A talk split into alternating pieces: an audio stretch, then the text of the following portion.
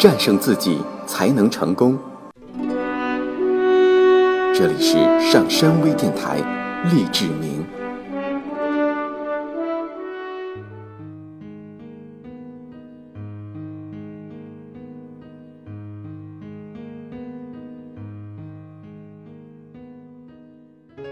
长时段演讲的实用技巧。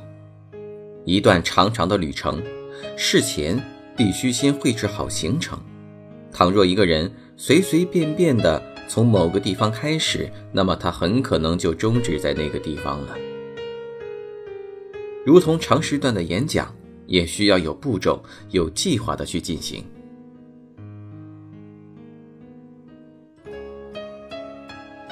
在修造房屋之前。一个心智健全的人是不会没有计划就开始动工的。同理，一个人为什么会在没有任何准备的前提下却妄想随意发表演说呢？拿破仑有句话说得好：“战争艺术是门科学，没有经过计划思考就休想成功。”我真想把这句话漆成火红的一尺高的大字，悬挂在所有演讲班学生上课的教室门口。对于演讲来说，也是如此。但这个道理有多少演讲人明白呢？或者即便明白，又有多少人真正去实践过呢？我想，这是难以确定的。事实上。许多演讲者在准备一场演讲时所花的时间，竟然并不比烹饪一碗爱尔兰菜多多少。那些初学演讲的人更很少有事前的计划。动脑筋是一个痛苦的过程。发明大王爱迪生把雷诺德爵士的一句名言钉在工厂的墙上，这句名言是：“成功之路只有用心思考，除此之外。”别无捷径。已故的诺斯克里夫爵士，从一个周薪微薄的小职员，到后来成为英国最富有的报业公司老板。他说，他之所以成功，受益于法国哲学家巴斯葛的一句话：“事前预先计划，就能领先。”在你准备演讲时，可以把这句话放在桌上，当成你的座右铭。事先计划。也就是说，你得提前思考演讲的方式，想好当观众的脑子里还是空白，能够记住你说的每个字时，你希望给他们留下一个什么样的印象？否则，过后你就没有什么补救的办法了。用哪种方式最受观众欢迎？在你没有具体研究以前，不要妄下定论。这是个永远存在的问题，是每个演讲者在每场演讲之前都要询问自己的问题。虽说我们对此没有绝对的法则可以依靠，但我们依然能够指出，想要做好长时段的演讲，有三个阶段十分重要：开场、本文和结论。而这三个阶段都各自有其行之有效的方法，可以供演讲者参考发挥。一，以精彩的开场激发听众的关注。前西北大学校长林哈罗德胡有着漫长的演讲经历，我曾向他请教，即在演讲中，他认为最重要的事情是什么？他沉思了一下，然后说：“嗯，想出一段足以吸引听众注意的开场白，他必须要立即能抓住听众的注意力。”他对演讲的开场白以及结束语在事前都要进行周详的计划。约翰·布莱特、葛雷史东、韦伯斯特、林肯都是如此做的。几乎每一位有着丰富演讲经验的演说家都是这样做的。那么，怎样才能在演讲的一开始就牢牢抓住听众呢？这是一场演讲成功的关键。在这里。有一些建议和方法，只要善于运用，就可以令你的开场白吸引听众。一，列举事件展开演讲。长时间的抽象式的声明，对于一般的听众来说是很困难而且很费劲儿的。可是，如果举个例子，就能令他们比较容易听下去。既是这样，那何不在开头就举个例子呢？可是，许多演讲者却认为他们必须要先发表一些声明才对。实际上，并不见得一定是得这样做。如果你一开头就举例，那就可以首先引起听众的兴趣，然后再说出你的评论，或许会收到更好的效果。举世闻名的新闻分析家、演说家和电影制片人罗斯尔·托马斯在讲论阿拉伯的劳伦斯时，他是这样开始的：有一天，我行走在耶路撒冷的基督街上。忽然看到一位身着华丽东方君主袍服的男子，他的身上挂着一把金黄的弯刀，是只为先知穆罕默德的传人佩戴的。就从这个例子起，他启程了，以自己的经验故事开场。这种方式多半十分有效，他有行动，不断向前推进，所以听众紧紧跟随，想知道将会有什么下文。这样。无需再去冥思苦想，也不用担心意念中断。他讲述的是自己的经验，是他过去生活中的片段重现，是他自己生命的一部分。最后，他那气定神闲、挥洒自如的态度，帮助他与听众建立起了良好的关系。二，制造悬念。要想吸引听众的注意，制造悬念。不失为一个好方法。鲍威尔·西利先生在费城的宾州运动俱乐部就以这种方式展开了一场演讲。他是这样开场的：八十二年前，大约也是这个季节，伦敦出版了一本故事小书，它注定要名垂不朽。许多人把它称为世界上最伟大的小书。它刚上市时，朋友们在街上相遇，总会彼此询问。你读了吗？回答总是一样的。是的，上帝保佑他，我读过了。他出版那天卖出了一千本，两周之内需求量达到一万五千本。在那之后，他被无数次再版。几年前，J.P. 摩根以极高的价格购得原稿，把它与许多无价珍宝安放于他的艺术馆中。那这本举世闻名的书究竟是什么呢？听了这样的开场白，谁都会感兴趣的。你会否急于想知道更多呢？为什么他会激起听众的兴趣呢？那是因为他吊起了你好奇的胃口。想必你想问他的书名，甚至是作者是谁了吧？为了满足你的好奇心，就告诉你答案。作者是查尔斯·狄更斯，书名是《圣诞欢歌》。好奇心人人皆有，如果你能在第一个句子里就引起听众的好奇心，那么听众将会对你产生兴趣，并接着往下听。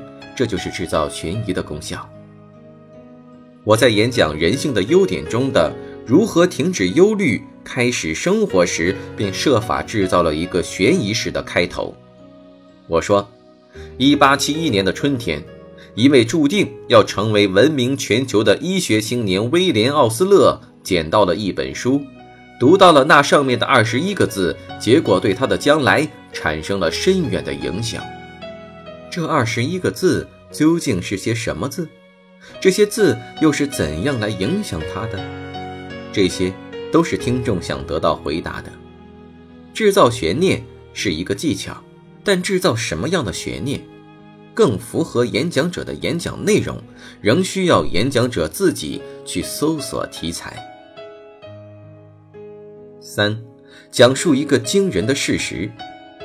一家重要期刊的创始人麦克鲁说：“一篇好的杂志文章就是一连串的惊吓，演讲也是如此。能震惊人心的事实，必然会引来听众的关注。”宾州州立大学婚姻顾问处处长克里夫·尔亚当斯在《读者文摘》上发表了一篇名为《如何选择配偶》的文章。他以惊人的事实开头，足以牢牢抓住你的注意力。他是这样写的：今年，我们的青年人在婚姻中所获得的快乐的机会实在是微乎其微。现在的高离婚率也令人触目惊心。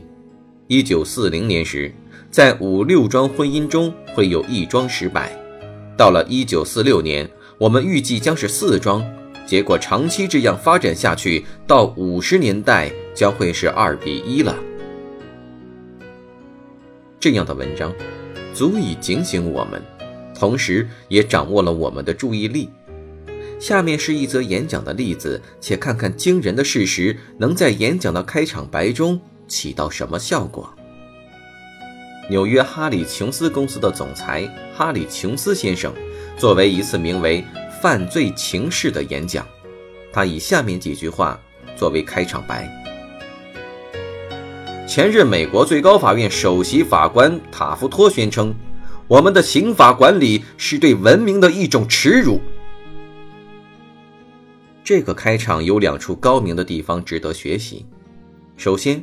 这是一段令人震惊的开场。其次，他引述于一位司法界的权威人士所说过的话。震惊的事实之所以能与听众建立联系，是由于它震撼人心。这种震撼技巧是利用出乎听众的意料来达到吸引听众注意力的目的。需要注意的是，当演讲者以惊人的事实作为开场白的时候，应该避开一个危险。那就是过分的戏剧化，过分的耍噱头。曾经我记得有一个家伙以对空射一枪来展开他的演讲，他的确获得了注意，不过他把听众的耳膜也震破了。四，请听众举手作答。在长时间的演讲中，演讲者请听众举手回答问题，是一个绝佳的吸引兴趣和注意力的方法。举个例子。在谈如何避免疲劳时，我以这样的问题来开头：让我们举起手来看一看，各位中有多少人在觉得自己该疲倦前就提前疲倦了呢？要记得，请听众举手时，应该先给予听众一点警示，告诉他们你要这样做，不要劈头就说。有多少人相信所得税应该降低的？让我们举起手来看一看，而应该说。我要请各位举手回答一个非常重要的问题。问题是这样：各位有多少人相信货品赠券对消费者是好的呢？这样可以使听众做好回答的准备。请听众举手的技巧能获得听众的反应，也就是所谓的听众参与。如果你使用这个技巧，你的演讲就成为一个双方互动的事情。在你问有多少人在觉得自己该疲倦前就提前先疲倦了时，听众都开始在想这个题目了。他的痛楚，他的疲倦，他举起了手，看见周围的人也举起手来，他笑了，对他的邻座点了点头。演讲者与听众之间冰冷的隔阂已经打破了。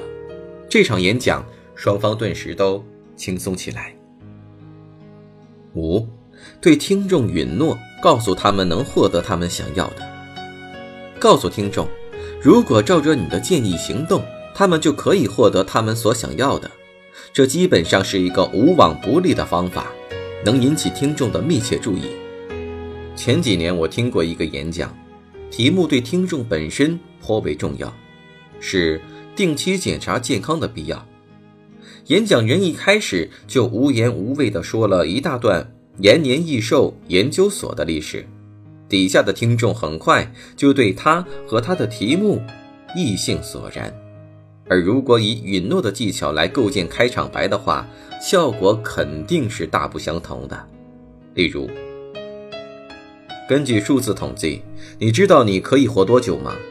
保险公司的统计表明，你的平均寿命大概是你目前年龄与八十岁之间的三分之二。可这不够。我们都热烈盼望着能多活两年，那么，我们是否能突破这项限制呢？可以，只要预防正确，就可以办到。但第一步就是要进行一次彻底的健康检查。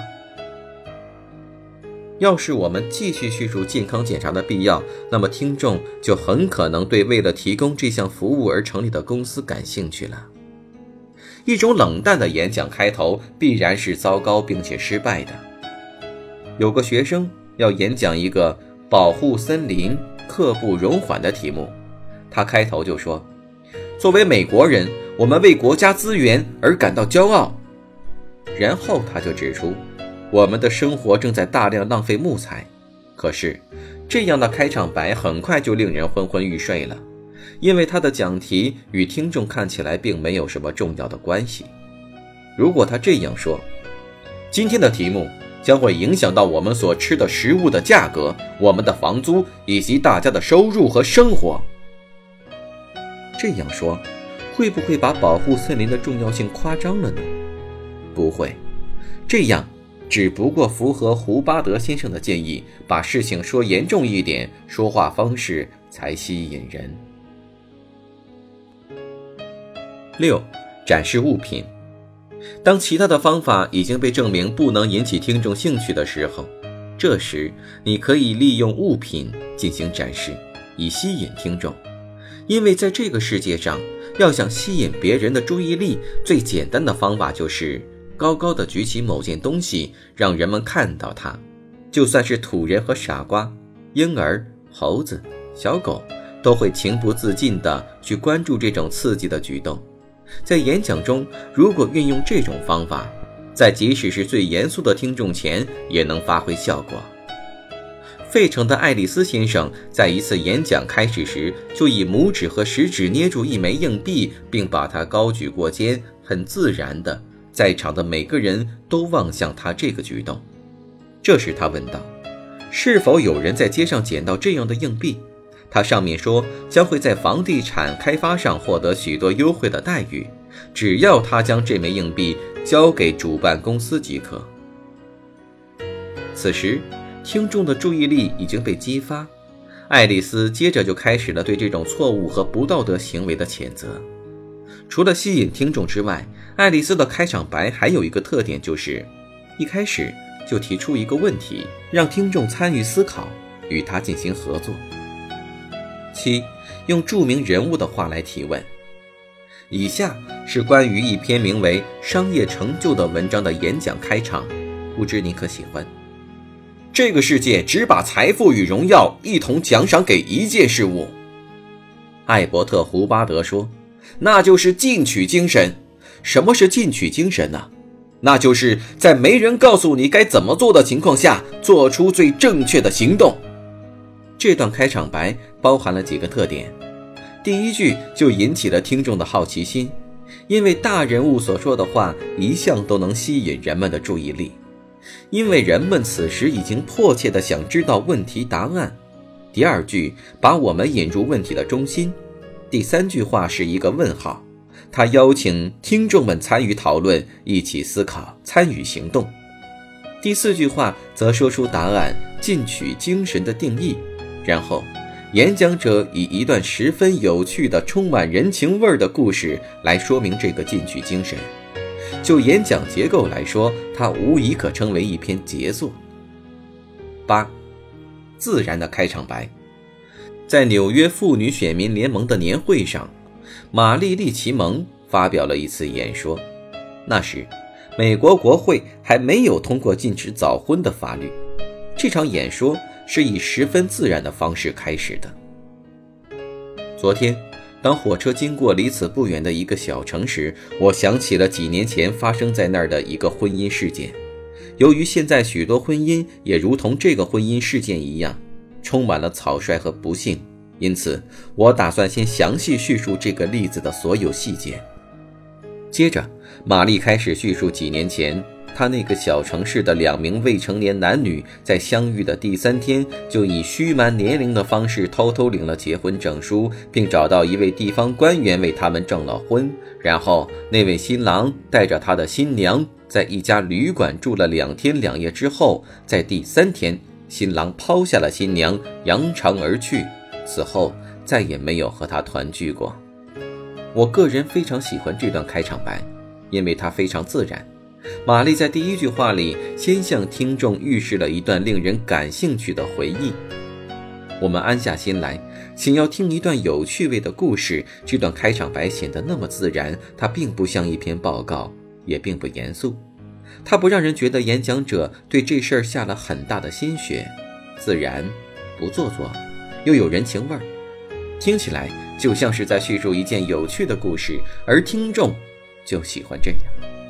不过，这种故事如果讲得太过详细，会令听众觉得你下了苦心，其效果又可能适得其反。所以，不露痕迹，不饰雕琢，那才是我们所需要的演讲艺术。前面所叙述的所有方法都可以依据情况而运用，或用一种，或数种合用。